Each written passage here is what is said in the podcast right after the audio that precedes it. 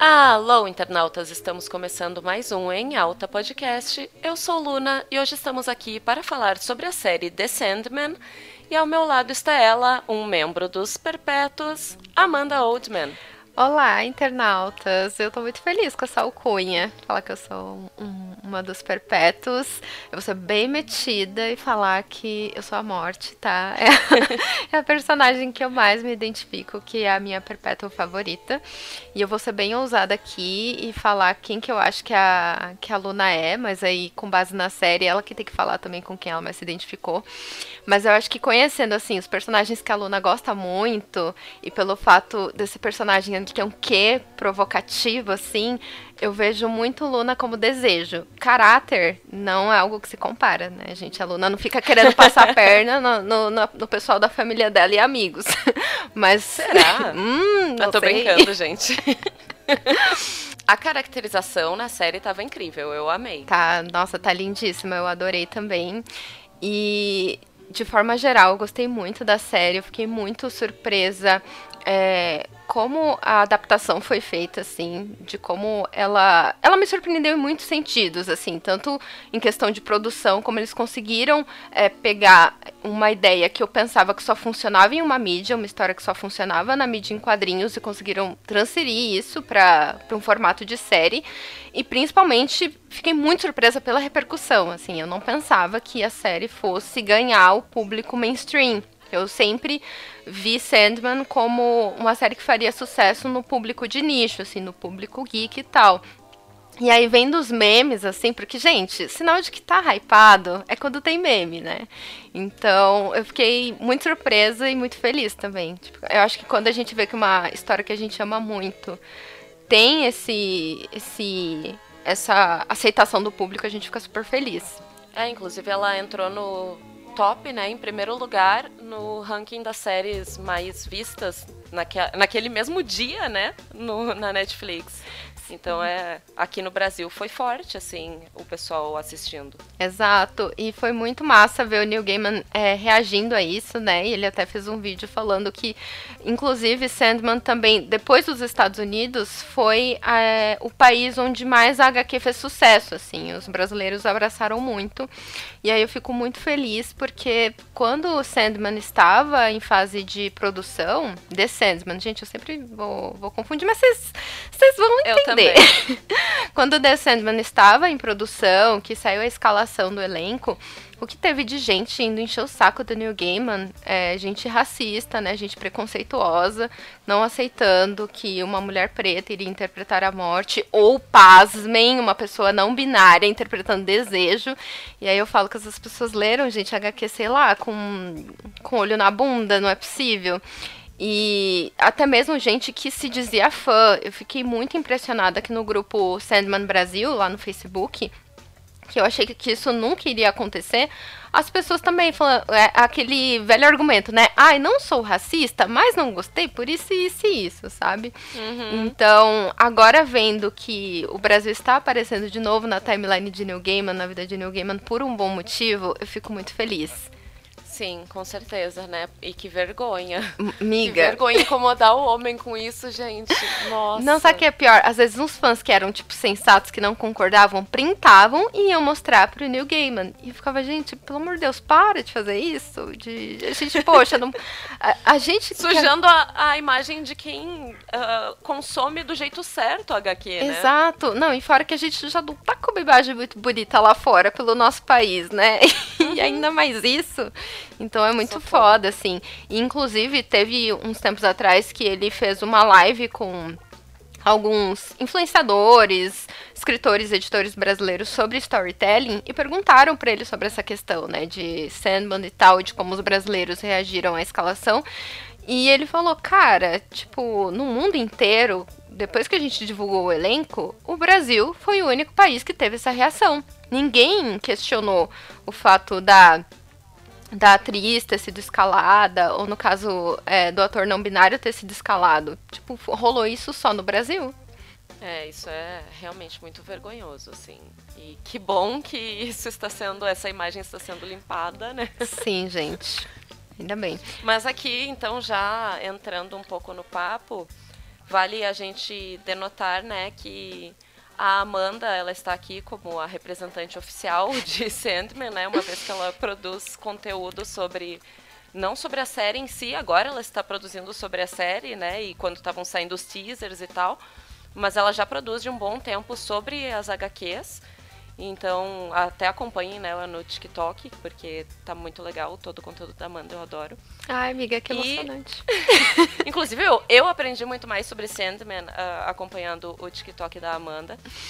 E, porque, já entrando nesse assunto também, eu não sou uh, uma leitora da HQ, então eu vou dar aqui a minha opinião como uma pessoa que conhece um pouco sobre a história, né? Eu conhecia já os personagens por causa da Amanda e por causa de outros amigos que também acompanham, mas a história toda em si, assim, eu não, não tinha muita noção, né? Então eu vou dar assim o meu o meu parecer leigo, que é super válido, né? Diga-se de passagem. Sobre o que eu achei da série também. Sim, gente. Então, olha, vocês estão aí, sintam-se representados. Quem leu HQ. Não que, ai, ah, sou a correspondente oficial de quem leu HQ. Não é isso, né? Mas... Pra mim é. ah, pra você, né? Mas assim, gente, ó vocês vão ver opiniões diversas aí, então o papo vai ser bem legal. Mas, caso tenham opiniões distintas, é só vocês irem lá no nosso Twitter, no nosso Instagram e também comentarem o que vocês acharam. I'm alone and blue as can be. Dream a little dream of me. Agora, amiga, pergunta. Eita! Socorro. Vamos lá, que é o que importa, assim, a gente vai dar as nossas opiniões acerca de produção, roteiro, nananã, do que a gente achou, mas o que realmente importa no final do dia. Você gostou da série? Assim, terminou de assistir. Pô, gostei. Olha, eu fiquei até um pouco com medo de gravar esse episódio, porque eu fiquei temendo ser cancelada, né? Porque, assim, uh, teve várias coisas que eu gostei na série, mas a série como um todo não me, não me pegou. Assim, então, no geral, se eu for dizer, eu não gostei. Espera que tá passando uma moto. É um fã de Sandman. Já veio aqui é. ah, não, ela não pode mais falar. Mas não ter gostado, assim, não define a série para mim. Eu digo, pode ser que uma próxima temporada eu acabe gostando, mas para a primeira temporada eu achei que foram poucas informações para o que eu estava esperando consumir ali. Porque o maior problema da série para mim foi que ela corre muito rápido com a trama. Então, começa uma história, a gente vai adentrando ela e quando vê, já encerrou. Então, mal desenvolveu os personagens que ia apresentando, e foram muitos personagens apresentados, e eu senti que eles eram só recursos para desenvolver o Sandman. Porque o Sandman, ele de fato, assim, teve um desenvolvimento legal. Inclusive, também achei meio rápido lá no final, sabe? Mas o cara aprende as lições muito rápido. De repente, ele, né? Isso me incomodou também. Pessoa. É, mas assim, os outros personagens eu tava gostando muito de vários que foram introduzidos. E eu queria poder, assim, consumir mais deles, saber mais sobre aqueles personagens. E aí, no momento em que parecia que a trama estava engatando de fato na história deles, de repente acabava ali em questões de minutos, sabe? Um dos que mais me deixou incomodada com isso foi o John Dee, porque eu achei que assim a trama que envolvia ele estava fantástica. O episódio que é solo dele estava muito bom. E geralmente, episódios solos dessa forma, que se passam em um local só, eles são muito difíceis de me pegar, entendeu? Eles são, são episódios que eu geralmente, assim, acabo ficando entediada no decorrer do tempo em que eu tô assistindo uma série. O Breaking Bad tem um episódio assim, que é o episódio da mosca, que se passa todo no mesmo ambiente, os caras tentando caçar uma mosca que eu entendo a filosofia da coisa, mas ao mesmo tempo, assim, eu fiquei, nossa, que saco, vamos pro próximo, quero mais da história. E eu não senti isso com o episódio do John Dee, sabe? Eu achei aquele episódio muito bem feito, o roteiro incrível e até mesmo a arte estava muito bonita, sabe? E aí eu tava adorando a complexidade desse personagem. Aí o Sandman chega e termina com a história dele ali, rapidinho. Eu fiquei muito chateada com isso. E aí eu senti que todos os outros personagens estavam indo por esse mesmo caminho. De ter, assim, uma introdução e logo uma finalização da história. E isso me deixou meio desapontada, porque eu esperava que a trama fosse um pouco mais contínua com o desenvolvimento, tanto dos personagens quanto de uma história em si. E teve ali mais de uma história, né? Sim, é, Sandman é uma obra com muitas micro-histórias, assim, e que vão se conectando aos perpétuos, né? É, eu vou trazer aqui um, um, ponto de vista que, gente, eu não sou a pessoa que uso isso, o argumento da, ah, mas na HQ faz sentido para defender a obra. Eu acho que, tipo, sim, é legal que você consuma a adaptação e depois vá para as histórias em quadrinhos, mas eu acho que cada obra precisa funcionar de formas independentes, sabe? E eu vejo que em Sandman, na história do John Dee, assim, ser dessa forma mais rápida, assim, a história do John Dee faz sentido ela ser tão breve nas HQs, porque ele é um personagem que ele existe no universo DC, né? Então, as pessoas quiserem saber mais sobre ele, elas têm aonde recorrer e têm aonde ir, né?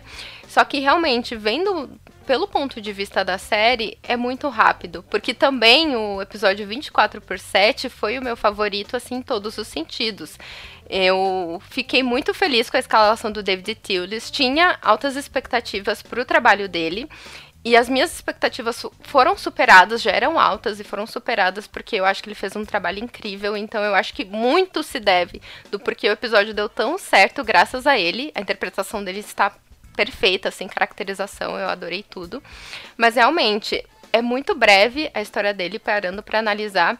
E eu acho que eles acabaram fazendo dessa forma porque acho que poderiam sim, tipo, irem construindo isso ao decorrer de toda essa primeira temporada para ir na seguinte fazer o episódio da cafeteria. Mas eu acho que eles acabaram tomando essa decisão porque se você for olhar para Sandman, é uma obra muito no texto. É muito de coisas que o personagem tá falando, do que ele tá descobrindo em si mesmo, falando a respeito do Morpheus. Então eu acho que eles acabaram é, pegando é, coisas que tinham, por exemplo, o ápice ali na HQ, que tinha um momento de ação e já adiantando, porque senão ia ser uma série sempre só, tipo, no texto.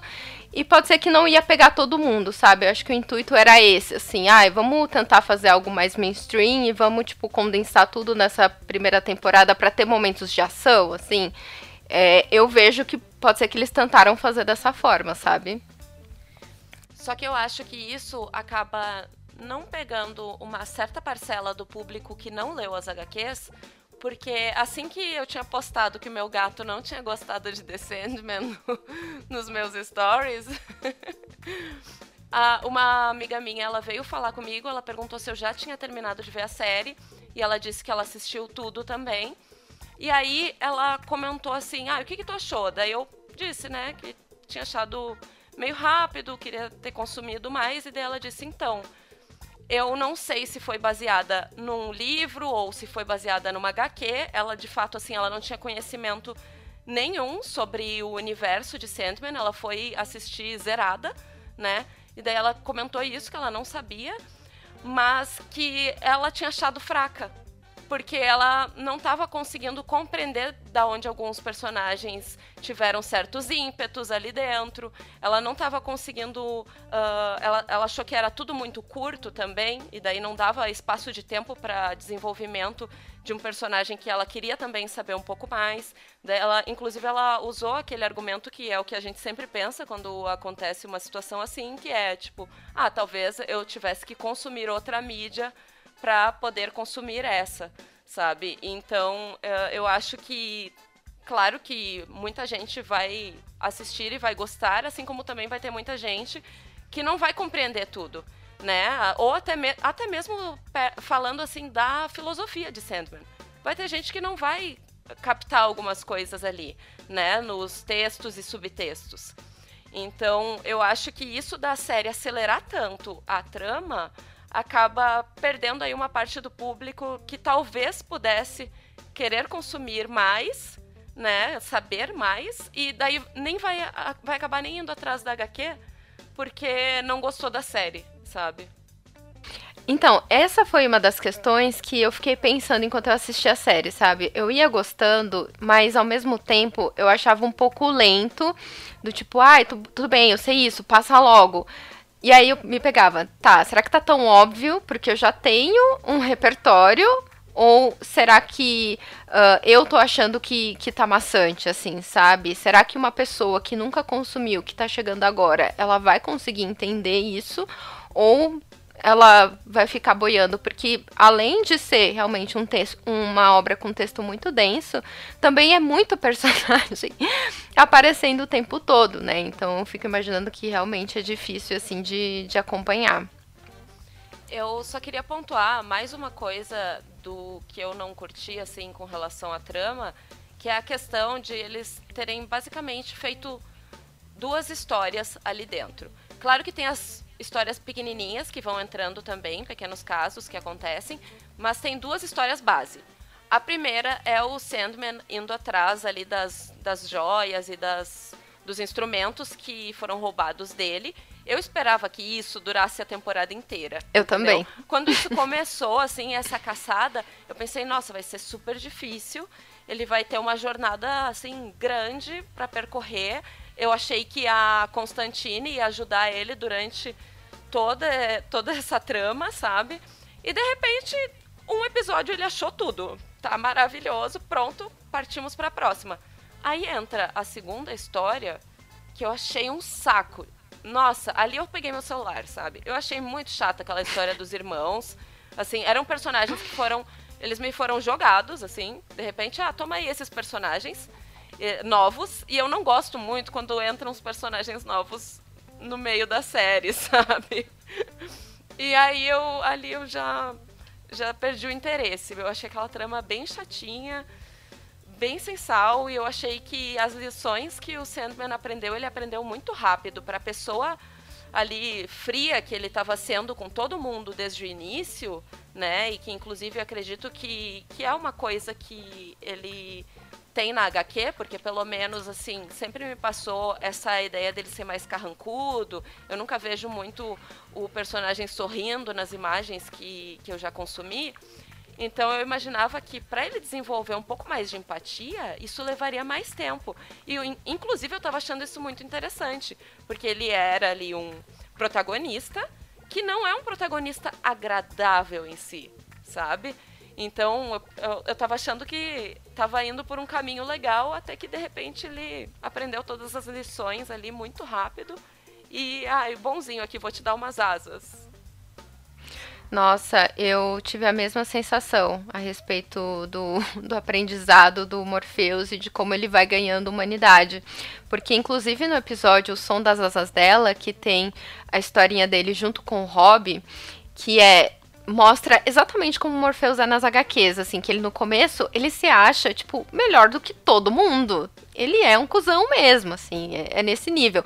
Então, quando ele chega lá, tipo, no barco à morte, tipo, ai, pra que você me trouxe aqui? Ai, não, essas pessoas, pra quê? Então, pra ser essa pessoa, e aí no comecinho da série também, ele ainda é essa pessoa, eu acho que ele aprende tudo muito rápido também, e eu acho que pior, ele é zero orgulhoso, assim, ele não demonstra ser é, orgulhoso e em algumas partes me incomodou. Porque assim, ele é um perpétuo e ele é a personificação do sonhar, né? Ele é o próprio sonhar. E aí, algumas vezes me incomodava o fato da Lucienne saber coisas a respeito do sonhar, que é ele mesmo, e ele não saber. Assim, isso para mim não faz o menor sentido. Tanto que, às vezes, ela até, tipo, fala com ele num ar de arrogância, assim, e eu fiquei, gente, o Morpheus jamais permitiria, tipo, qualquer pessoa falar dessa forma com ele. Na verdade, não era nem questão dele permitir. Ninguém falaria nesse tom com ele. Então eu achei que durante a série também, tá todo mundo muito, tipo, foda-se que você é um perpétuo, foda-se. Tipo, caguei, assim, sabe? As pessoas tratam ele com muito desdém, e isso me incomodou bastante, não, não fez sentido para mim. E eu também penso que para ele ganhar essa humanidade que ele chega no final foi muito rápido, porque na HQ o que eu acho muito legal é isso, que o Morpheus ele vai se tornando mais humano com o tempo, assim, por mais que ele também tenha características que são extremamente humanas, como ser extremamente orgulhoso. Sim, eu acho que para a pessoa que ele foi lá mais pro, acho que episódio 2 ou 3, acho que 3 por aí, onde ele mata o bebê gárgula, tá? Ele acaba com, com o bichinho ali mais fofinho da série, pra daí dar asas pro, pro pesadelo que ele tinha feito. Eu, isso assim, foi vapt-vupt, né? Então, não curti outra. Esse ator não fica bem sorrindo, não. Então. Tava muito bom como era antes. Nossa, amiga, mas você sabe que o fato dele ter ficado mais expressivo não me incomodou? Tipo, eu, me eu gostei muito, inclusive é numa. Pra mim, amiga, só desculpa te cortar aí um pouquinho, mas pra mim ele era uma entidade. Aí, eh, ele era uma entidade que o que ele acabou convivendo com a humanidade foi grotesco. Foi horrível, né? Até então ali. E aí ele voltava para procurar as coisas dele. Mas ele ainda estava muito machucado pelas vivências. Então, para mim, não fazia sentido nenhum ele ganhar humanidade tão rápido. E, e, então as expressões dele, para mim, tinham que ser fechadas e tinham que ser assim etéreas, sabe? Não passar emoção nenhuma, porque ele é uma entidade. A morte já estava convivendo com a humanidade há um bom tempo, porque ela tem que ficar levando as pessoas. Então fazia total sentido ela ser simpática, ela ser empática, sabe? E, inclusive, o sorriso daquela mulher é muito lindo. Eu acho que é um dos sorrisos é mais lindos demais. que eu já vi. Assim, quando ela sorria na série, eu pensava, tá, tá valendo a pena ainda. eu fiquei. Eu acho que a, a atriz, é, é, a Kirby Batiste, ela conseguiu transmitir a sensação que você tem quando lê as HQs e conhece a morte, que é eu quero ser amiga uhum. dessa pessoa, Nossa, sabe? Foi isso. Ela, ela é muito massa. E mais ainda, né, que o Neil Gaiman, quando criou a morte, ele queria que fosse alguém que você quisesse encontrar no final. Tipo, naquele seu pior momento, aí ah, eu quero ser acolhido por essa pessoa aqui. E, eu acho que ela transmitiu isso completamente, Sim. assim, sabe? Ela foi muito, muito perfeita. Fico até emocionada em falar porque é a minha personagem favorita. Mas a respeito do Tom Schurrausens, que eu não sei pronunciar o sobrenome dele, muito chique. eu gostei, assim, porque eu acho que, cara, você tem que ser muito pica para você conseguir fazer uma interpretação que não fique, tipo ai, inexpressivo, mas um inexpressivo ruim, assim, sabe? Então, eu gostei das expressões, assim, sutis que ele fazia, assim, com exceção que tem uma cena que ele chora e que ele faz uma super careta, aí me incomodou. Mas quando ele, tipo, dava, assim, um leve sorriso, fazia um olhar, assim, bem melancólico, dava para você perceber como ele estava se sentindo, por mais que não fosse super, hiper, mega expressivo. Por exemplo, eu amo a cena quando ele chega lá no Jed e o Jed fala, eu sou o Sandman. E aí ele dá um sorrisinho, tipo, ah, você é o Sandman? então eu achei aquilo muito, muito querido e assim, eu, eu gostei bastante. Não, eu, inclusive, eu achei fofo, que nem nessa cena aí. Só que para mim não cabia no personagem, entendeu? Uhum. Mas eu não sei nada de Sandman, né? Eu só tava assim. Não, amiga, mas independente, sua opinião é válida, você tem que falar. eu só tava analisando, assim, em cima do que eu tava recebendo, assim. Mas achei fofo também, né? Nesse momento em si, eu achei. Porque eu achei engraçado esse acontecimento. Exato, porque, gente, ai, desculpa, eu não, não quero ser a pessoa que fica, ai, na HQ, não sei o que, porque eu às vezes acho meio chato quando eu escuto podcast as pessoas ficam fazendo essas comparações. Mas eu achei muito legal como isso foi adaptado, porque na HQ quem faz é um Sandman lá do universo DC, que é um super-herói e que morreu de fato, e que tá vivendo ali na, na parte da mente do Jed, né? E quando ele chega no Morpheus e fala que ele é o Sandman, a gente vê pela primeira vez o Morpheus dando uma gargalhada, assim, falando: ai meu Deus, humanidade, eu amo você. E eu queria muito ter visto isso na série, como eles fariam isso. E aí, quando eu fui assistindo e vendo que não iriam ter personagens do universo DC, eu já caí minha expectativa. Falei, nossa, não vai ter essa cena que eu gosto bastante, que é o fanservice, né? Vamos admitir que a gente quer. E aí, como eles fizeram isso, esse momento, eu, eu gostei bastante. Inclusive, a história da Lita Hall foi uma das que eu achei muito rápida e que poderia durar mais tempo também, assim, sabe? Que é a personagem que, na cabeça, nos, ela vive nos sonhos, né? Porque ela perdeu o marido. E aí, tipo, ela prefere muitas vezes ficar dormindo do que viver ali a realidade dela. Eu nem lembro dessa personagem para ter uma noção sabe? Porque, nossa, eu acho que poderia ter durado tão mais tempo isso até para desenvolver, porque eu achei que ficou muito rápido e nessa eu fiquei pensando mais ainda. Falei, gente, será que ficou claro pro público, assim, o que que aconteceu porque foi muito de repente. Mais uma coisa que eu achei legal de como eles fizeram é que os sonhos da Lita, você realmente fica com. Você pensa, cara, eu real preferia viver nesse sonho do que viver na realidade, assim, sabe? É muito convidativo. Nos quadrinhos, eu ficava lendo e olhando a vida dela, eu ficava, mulher, como você, você prefere estar tá aí, assim, por mais que ela não tenha completa noção, né, de que ela tá vivendo um sonho, sabe? Sim. Mas eu sou uma pessoa que sempre me questionou a respeito disso, né? Porque eu tenho uns sonhos que são tão maravilhosos que quando acordo, eu fico braba de estar acordando na minha realidade, sabe? Então, nesse momento, eu meio que me colocava um pouco no lugar da personagem, porque eu também ia querer continuar lá. Só não ia querer estar grávida, mas o resto eu ia querer usufruir. ia se sentir grávida aos 15. Mas, tipo, de tanto conhecer esse seu lado, e também acho que a gente falando de WandaVision, você também trouxe isso. Nossa, na hora que ia tendo a trama dela ali, eu lembrei de você. Eu falei, nossa, acho que a Luna vai, vai se identificar com ela, assim, sabe? E você tinha comentado a respeito que você achou a trama da Rose e do Jed chatinha, né? Assim tal eu comecei a gostar mais pro final, sabe? Principalmente da dinâmica do Jed com o Corinthians, que era um personagem que no começo eu não tava curtindo muito ele, né? Assim, eu ainda tava meio que resistindo, não sei se gosto, se não gosto, tô achando esse, esse Corinthians meio cansado. Mas eu não sei se é pelo fato de que eu gosto muito de contrastes, assim, de você ver a figura de uma criança, tipo, completamente ingênua naquele contexto, sem saber exatamente quem o Corinthians é, que é uma figura completamente perversa. E os dois convivendo, assim, é, eu achei fantástico, assim, como eles se relacionam e como o Corinthians, a perversidade dele chega no nível que ele consegue expressar ternura para com o Jed, assim, em alguns momentos.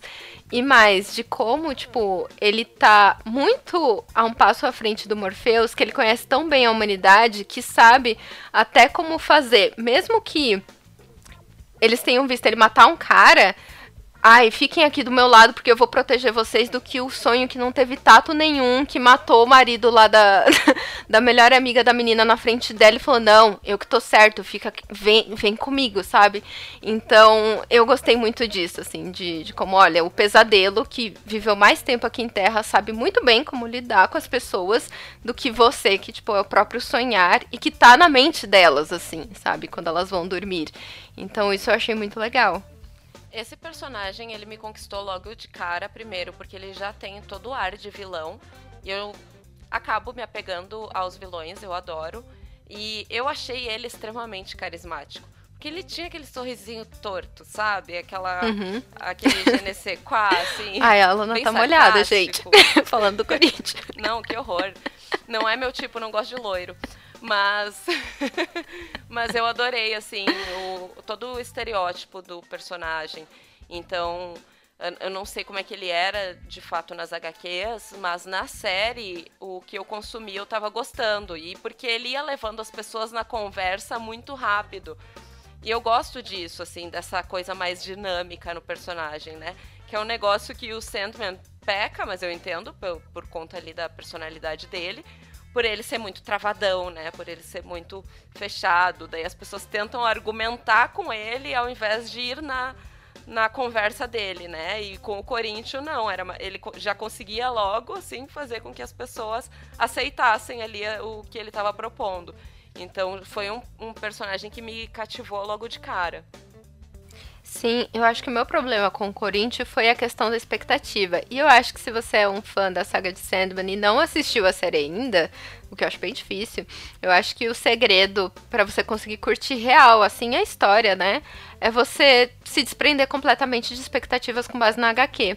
Porque eu acho que eu acabei não curtindo tanto o personagem é, dele no começo por conta disso, assim.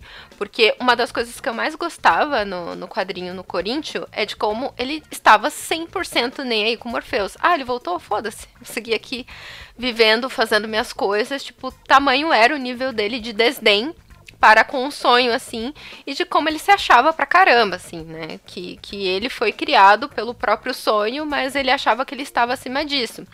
Mas olhando, a gente entende por que, isso precisou ser mudado e tudo realmente acontece por conta dele, assim, ele é um dos vilões ali, se não, eu acho que o vilão principal ali de toda a trama que conduz toda a história, né? Tudo vai ali acontecendo por conta dele. Então acho que a partir do momento que eu me despi dessas expectativas, eu consegui curtir melhor o personagem. E o que é muito legal esse lance dele conseguir levar todo mundo na conversa é que ele tem a, a sedução do serial killer, assim, do, do psicopata, né? Que eu acho que quem consome true crime, ou às vezes, sei lá, você vê na televisão um caso assim, você pensa, meu Deus, como a pessoa foi levada a isso? É porque os psicopatas, eles têm isso da sedução. Então, ele conseguia muito bem levar todo mundo. Inclusive, foi algo que eu curti também, como foi adaptado na série, que foi a parte dos colecionadores ali de como ele inspirava toda essa, todas essas pessoas e como isso fez parte de uma de um aspecto da história dos Estados Unidos, assim. Então, eu achei tudo isso muito legal. É claro, gente falando da série, assim, né? Tipo, como personagem, de como eu curti ele. Então, eu tenho duas colocações com relação a isso ainda. O... Eu, eu fiquei meio decepcionada com o final do Corinthians, porque também achei que foi muito rápido, assim. Eu acho que a trajetória dele foi legal, mas o final foi tipo, ah, vou chegar aqui acabou pra ti, tá bom? Acabou. E foi, sabe? Não teve assim uma batalha, não teve, sabe? Não teve um negócio grandioso. Ele, ele era o grande vilão da série até então, mas ao mesmo tempo o final foi tão qualquer coisa, sabe? Eu tava, tava esperando mais e tava esperando que fosse mais difícil.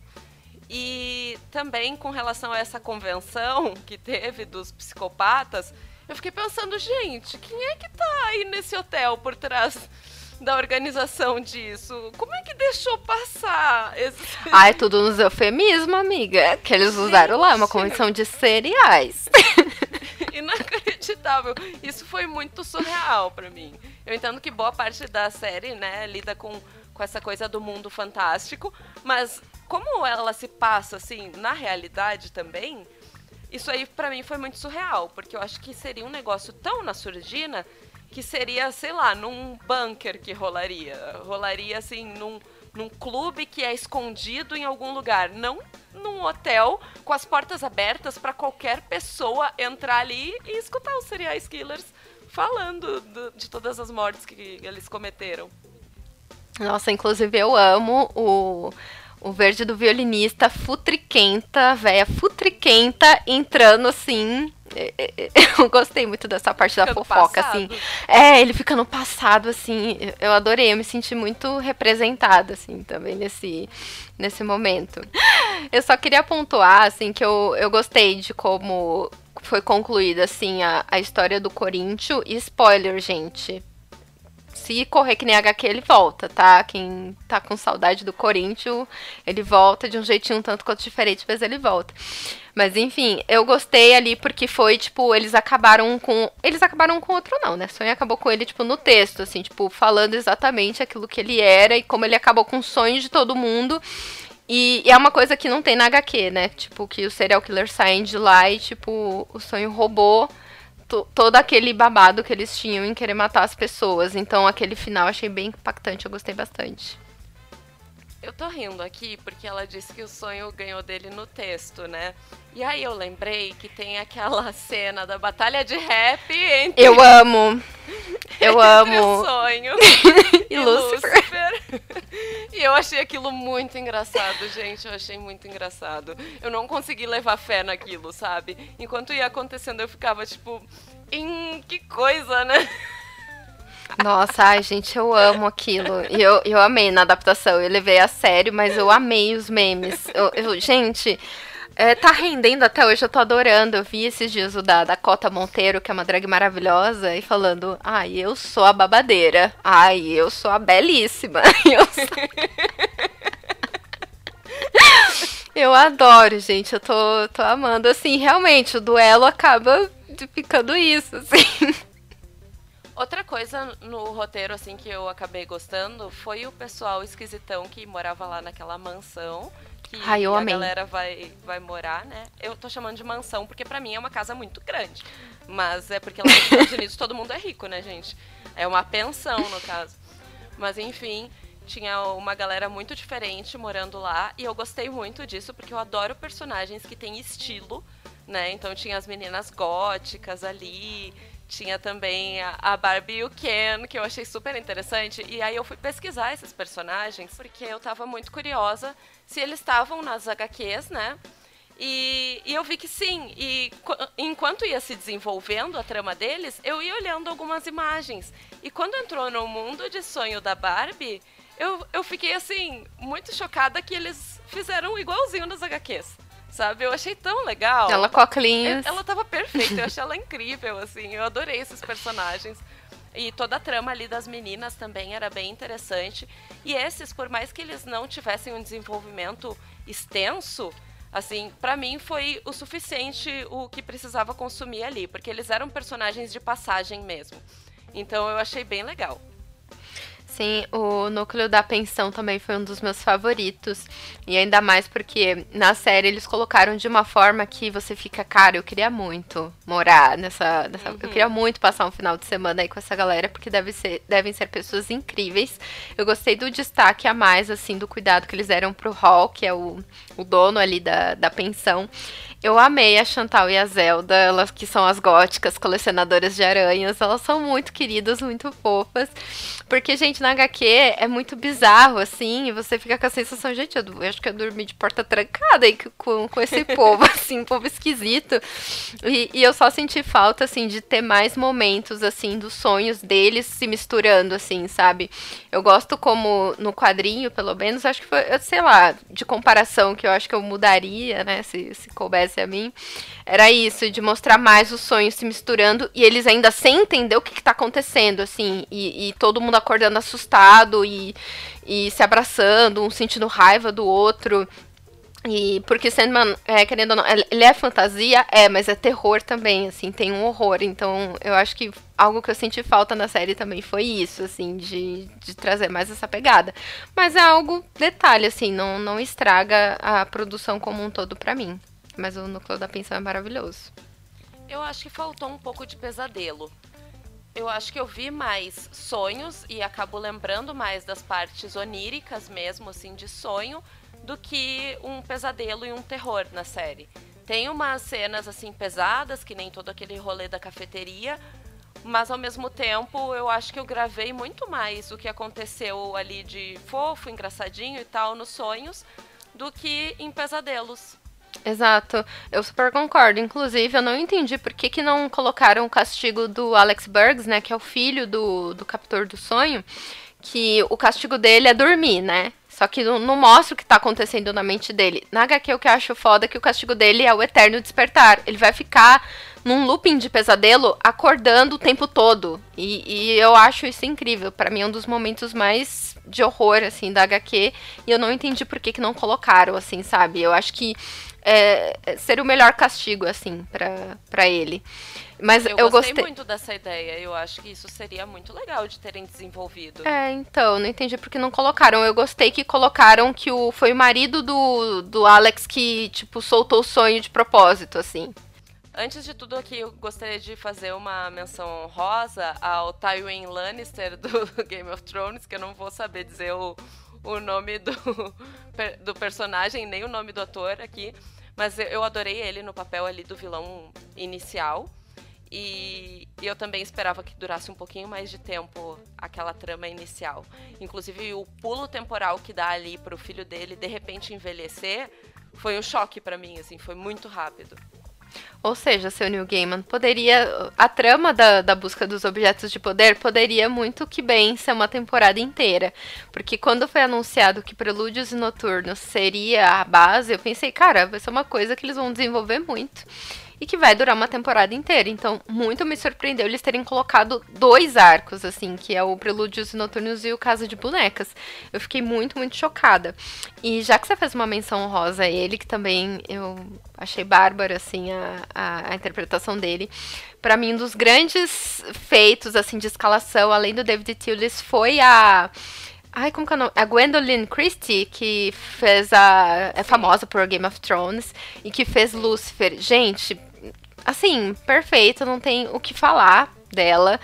É, todo mundo queria que fosse a Tilda Swinton, Tilda Swinton, perfeita também, mas eu acho que, gente, vamos diversificar, né? Tipo, tem tanta gente aí incrível e maravilhosa para trabalhar, para colocar, não precisa ser só, tipo, uma pessoa que tem uma figura ali andrógena para interpretar todos os papéis, assim, nesse estereótipo, né? Vamos colocar assim. E eu acho que ela conseguiu transmitir justamente, tipo, a ideia angelical, assim, sabe? Que, que é Lúcifer. Que Lúcifer, ele não é um demônio, né? Ele é um anjo caído. Então, eu acho muito foda quando, como ela fala, tipo, ai, eu vou socar sua cara, mas tá falando num tom assim. E os gestos que ela faz. Gente, eu, eu sou apaixonada. Ela tá perfeita, assim. Eu só posso falar perfeita. É, nisso ela combina muito mais com a imagem que eu sempre tive na minha cabeça, que seria a Lucifer, do que o Tom Ellis, que fez a série Lucifer, né? E que também ali tem uma base no, nas HQs ali do Neil Gaiman, mas não segue a risca. A série acabou indo por outros lados e não tem nem a cara do Neil Gaiman, né? Assim, então uh, eu acho que ela cabe melhor nesse papel, de certa forma. Mas, uh, claro que meu coração está com Tom Ellis, mas ao mesmo tempo eu reconheço ali que a Gwendolyn, ela funciona muito bem no papel. E a Maisie Kings, que era ali só a né, guarda-costas dela por enquanto, não falou muita coisa na série, eu achei que ela foi retratada muito parecida em ambas as séries, tanto em Lucifer quanto em Sandman. Assim, todo o, o biotipo da, da atriz eu achei muito parecido entre as duas. E em Lucifer ela não mostra aquela carranca que ela tem de um lado da, do rosto, né? Assim, com, com os ossos e tudo mais. Ah, não no, no, tempo geral, assim, só em determinados momentos que ela realmente né, não quer mais se esconder e tal da humanidade, aquilo. Mas eu achei elas muito parecidas, inclusive em, em Lucifer ela também faz um estilo de cabelo muito parecido em determinados momentos. Então achei interessante. Talvez eu não, não vi ela nas HQs, mas talvez eles tenham traduzido muito bem ela em ambas as séries. Sim, é, ela tem o que. Eu acho que a única diferença, assim, pra Maisie King da série Lucifer é que ela é mais, como fala. É, tal qual a Luciene é meio desrespeitosa em alguns momentos, eu acho que a Maisie King de Lucifer ela é mais tipo de, de falar as coisas para ele, de ser mais caruda. Eu acho que nas HQs a Maisie King ela é muito mais submissa a ele. Tipo, ele fala A, é tipo A, mas no sentido de ter aquele prazer de machucar os outros, de fazer assim. Eu acho que ela tá, assim, todos. em tudo muito fidedigno, assim, o que ela é.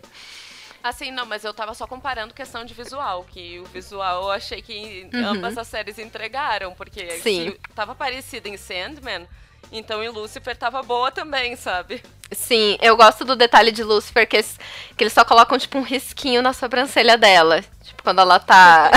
ela é mandraca, ela tem um risquinho na sobrancelha. Eu amo, eu amo. Mas aí, né, a gente viu Corinthians, né, vários vilões ao decorrer da trama, mas no final a gente descobre que desejo que tá por trás de tudo isso. Inclusive, uma coisa que eu achei bem interessante na direção é que me remeteu um pouquinho à interação de desejo com desespero, uma coisa meio novela, sabe quando a, o, a, as vilãs, né, tipo uma coisa meio Death Reutemann, meio Cristina de alma gêmea, sabe quando a vilã tá lá arquitetando, falando as coisas e tudo? Então, para mim, desejo ficou muito, tipo, vilã de novela, sabe? Mas, e de forma geral, assim, eu, eu, curti muito como esse personagem foi adaptado. E já que eu comparei a você, o que, que você achou de Desejo? Primeiramente, eu gostei muito da caracterização. E gostei também do ambiente ali onde Desejo governa, né? Mas teve alguns jogos de câmera que eu não gostei muito. Que ficou muito Olha, parecia que tava olhando para a câmera e eu não achei que a série levava nesse intuito, sabe, de quebrar a quarta parede. Eu, eu não vi outros personagens fazerem isso, assim, especificamente. Então, no momento ali que dá aquela viradinha, sabe? E, e olha pra câmera, e daí tu vê a, os olhos amarelos, assim, Dourados. assim. E, Ai, e eu o, amo. Nesse momento, o fundo tava muito fake. Essa foi a única vez que o CGI me incomodou um pouco. Porque, no geral, eu não me incomodo com CGI de série, né? Mas, nesse momento, me incomodou um pouco. Tava tudo, assim, muito, muito falso. E aí eu, eu senti que aquilo tava muito forçado com relação a todo o resto da série. Ali eu não gostei. Mas não é a atuação em si. Uhum. E, e sim ali como foi a direção daquela cena. Sim, eu achei que a direção ficou muito é, diferente do, dos outros uh, das outras cenas dos outros episódios assim se for comparar. Inclusive tem uma cena que é tipo quase quebra da quarta parede mas que, que eu gostei muito que é quando oh, é a que falam não lembro se é a Chantal ou se é a Zelda que perguntam ah mas e o Hal não vai? Daí tipo ela dá uma virada assim ela quase olha para a câmera e fala ah ele já tá lá e, e, eu gostei muito disso, assim. Aí, de, de, desejo, realmente, eu senti que parecia que o personagem sabia que estava sendo observado, sabia que estava sendo filmado, sabe? Uhum. Eu, eu, uhum. fiquei muito nessa sensação. Eu gostei muito da caracterização também, assim, com, com a roupa de gato. Ai, e de como, quando não estava vestido de gato, as roupas eram, tipo, muito retrô, assim, uma coisa meio, tipo, anos. No... Final dos anos 80, anos 90, assim, sabe? Inclusive, falando em figurino, você que é da, da moda, uma mulher da moda, cara, eu adorei a, as transições, assim, de tempo no episódio uh, do hobby e do sonho, assim, que, que eles desenvolvem ali uma amizade, se encontram de 100, 100 anos. Eu, eu adoro ver isso, sabe? Tipo, a evolução. Eu adorei isso também. E esse também é um dos meus episódios favoritos, justamente por conta desse personagem, porque ele quebra a nossa expectativa. Porque quando uma pessoa está vivendo durante muito tempo, inclusive a gente vê isso em filmes de vampiros e tal, rola muito da gente ter a expectativa daquele sentimento de, ai, pelo amor de Deus, acaba com a minha vida, que eu não aguento mais sabe? E ele não queria. Ele queria continuar vivendo, porque era uma dádiva. Ele tinha a oportunidade de passar por todas as eras. Então, assim, eu achei maravilhoso esse personagem. Eu achei ele, assim, uh, rico nisso, sabe? Sim, e ele também, ele teve a mesma coisa da morte, que é, ai, eu quero conversar com essa pessoa, deve ser muito legal você sentar para tomar uma cerveja com ela, assim, que, que ele é muito maravilhoso, ele é muito divertido, eu adoro quando é, a, a Johanna Constantine chega lá e, tipo, ele é super fútil, assim, ela mostra o retrato, tipo, olha, eu sei seu segredo, e a preocupação dele é, tipo, ai, não, não parece comigo, eu sou esse, não. de como ao decorrer dos anos, tipo, ele, ele permaneceu sendo fútil. E eu gostei muito de como eles conseguiram conectar isso à história da morte e mostrar que não importava meio que se a pessoa era, ela tava super velha ou se era um cara tipo super jovem, recém-casado as pessoas sempre achavam que tinham algo para fazer. Tipo, as pessoas queriam muito viver. E o hobby da mesma forma. Tipo, ele já tinha passado desde o melhor ao pior, assim, da, das eras que ele viveu. Mas ele sempre falava, não, eu, eu quero, ainda tenho muita coisa para fazer, assim. Então, é um episódio que dá uma esperança, assim, um, e uma coisa, uma sensação de, tipo... Você olhar a vida de uma outra forma, assim, sabe? Você realmente encarar a vida meio que como um presente. Você entra meio que nessa filosofia, sabe? Inclusive, tu falou da Joanna Constantine, né? E daí tem as duas versões dela, uma no passado e uma no futuro, que são interligadas aí pela família, digamos assim. E me incomodou a falta de desenvolvimento das duas, mais a do futuro do que a do passado em si, né? Porque ela foi introduzida de um jeito que parecia que ia ser importante e ela ficou bem pouco assim na trama. E aí a do passado, eu também esperava que tivesse um desenvolvimento para a gente entender algo da do futuro, porque o o próprio Sandman, ele acabava falando ali que, ah, ele já tinha conhecido uma Constantine, se fosse parecida com ela, ele ia saber lidar, sabe? E aí, o que a gente tem dela no passado é, foi tão pouco, assim, foi fraquíssimo que mal deu para entender qual relação que ele chegou a ter com aquela personagem, porque foi só uma cena muito curta mesmo, e eu tava esperando que tivesse esse des desenvolvimento, entendeu? Que o Sandman mostrasse por que, que ele compreenderia ali como lidar com a do futuro a partir da cena do passado. E não teve nada. Sim, acho que esse foi um problema de fazer em questão de deixar um personagem da, do quadrinho é, porque no quadrinho, tipo, é o John Constantine. E assim, você pode não ler as histórias em quadrinhos, mas você sabe quem é John uhum. Constantine, sabe? Então ele não precisa, quando ele é inserido ali, ele não precisa de nenhum background, sabe? Você vai entender, ele teve seu papel ali, beleza. Se você quiser mais histórias dele, você recorre aos quadrinhos. E na série eu também acho que não funcionou, tipo, colocar a Johanna lá, porque realmente fica essa sensação de vazio, do tipo, tá, você inseriu ela ela é colocada como se fosse um personagem que o público conhecesse, assim, tal qual Morpheus se refere a ela, só que não, não conhece, ela não tem contexto nenhum. Ela vai lá, faz a parte dela e, tipo, dois beijos, dois beijos e tchau, sabe? Ela só funcionaria se fosse, mais uma vez, voltando àquela questão. Se, tipo, eles pegassem todo esse arco da, da caçada do, dos objetos de poder para fazer uma temporada inteira e assim desenvolver os personagens e criar a história dela independente do que é nas histórias em quadrinhos. Eu acho que a única coisa de diferente que teve foi a inserção dela fazendo ali um exorcismo para tipo dar uma breve contextualizada pro público geral não ficar tão boiando assim, ai, ah, tipo, quem que é essa pessoa? O que, que ela faz da vida? Ah, ela é uma exorcismo, uma caçadora de recompensas, mas ela eh, tava ali naquele momento realizando um exorcismo, só, tipo, como se só isso fosse suficiente, assim, sabe? Então, nesse aspecto eu concordo também, assim. E a gente vai encerrando o debate por aqui e agora vamos para as nossas indicações. Eu vou aproveitar e indicar A Liga da Justiça Sombria, que é um filme muito legal ele foi lançado separado da Liga da Justiça desenho animado, gente. É um filme mais adulto mesmo. E é em animação e tá muito bonito. Então fica aí essa indicação para vocês, porque esse filme, assim, ele é bem massa. Ele tem o John Constantine, que é ali o personagem mais principal, mas ele também tem alguns outros personagens, inclusive eu tava chipando o Constantine com a Zatanna. E enfim, é isso. Eu adorei o filme.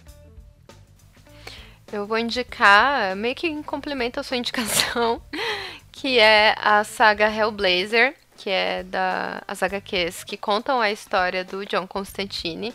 Então, para quem gosta do personagem, para quem gostou da energia da Joanna Constantine em The Sandman, ou para quem viu o filme clássico com Keanu Reeves, ou assistiu esse filme, ou conhece também as animações da DC em que o John Constantine está presente, recorra a Hellblazer, que é uma saga muito boa. É uma história de horror sobrenatural e que também é muito divertida. E tem vários meios aí de vocês conseguirem achar essa HQ. Então leiam porque é sensacional. E é isso, gente. Vamos ficando por aqui. Sigam as nossas redes sociais, arroba em alta podcast, no Instagram e no Twitter. E até mais. Até semana que vem, porque estamos conseguindo voltar com os episódios semanais, olha só. Olha só, a gente tem orgulho da gente. Somos o orgulho da, da podosfera, aquelas, né? Parabéns por fazer o mínimo. Exato. Mas enfim, pessoal, um beijo e bons sonhos a todos. Joga moeda!